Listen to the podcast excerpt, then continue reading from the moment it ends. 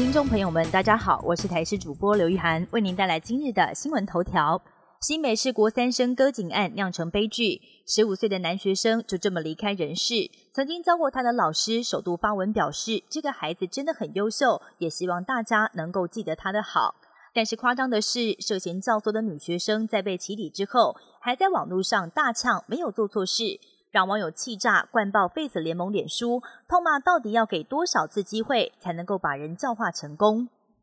三校国防学士班遭到突袭停招。培养国防人才的国防学士班，在目前有三校办理，包含清大、成大以及中兴大学。十一月初，清大才刚举办完招生说明会，没有想到在月底就突然收到国防部的公文，表示请学校停招国防学士班，让清大前副校长认为停招真的很可惜，也质疑罔顾了学生的权益。对此，教育部回应，已经函请国防部审慎评估。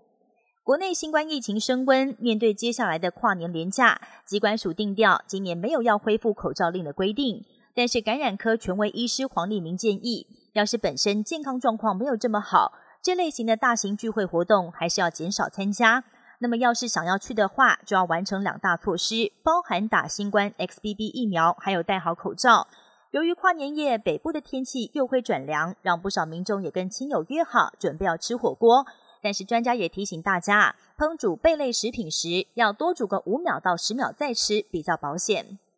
镜头转到国外，美国《纽约时报》在二十七号以侵害版权为由，提告 ChatGPT 开发商 OpenAI，还有 OpenAI 的主要投资公司微软，指控他们没有经过许可就使用了上百万篇文章训练 AI。这是美国首次有大型新闻机构对生成式 AI 出手，也为媒体跟科技业的恩怨纠葛再添一笔记录。官司结果如何，可能左右这两个产业未来的发展。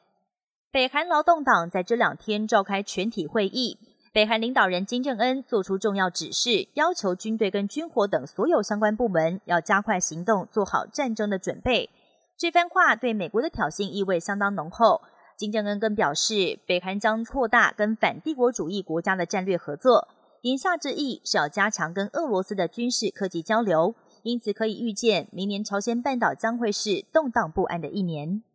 针对美国通过二零二四年国防授权法案，扩大台美军事合作，中国国台办表示，美方应该要立刻停止武装台湾，停止毁台害台行径，并且停止介入台湾大选。但是被问到陆方终止部分 A 法关税减让，又开放石斑鱼销往对岸，大玩两手策略，又该如何加强台商投资的信心？国台办发言人顿时慌了手脚，不断的低头翻找答案跟资料，全场静默了好几分钟，场面相当的尴尬。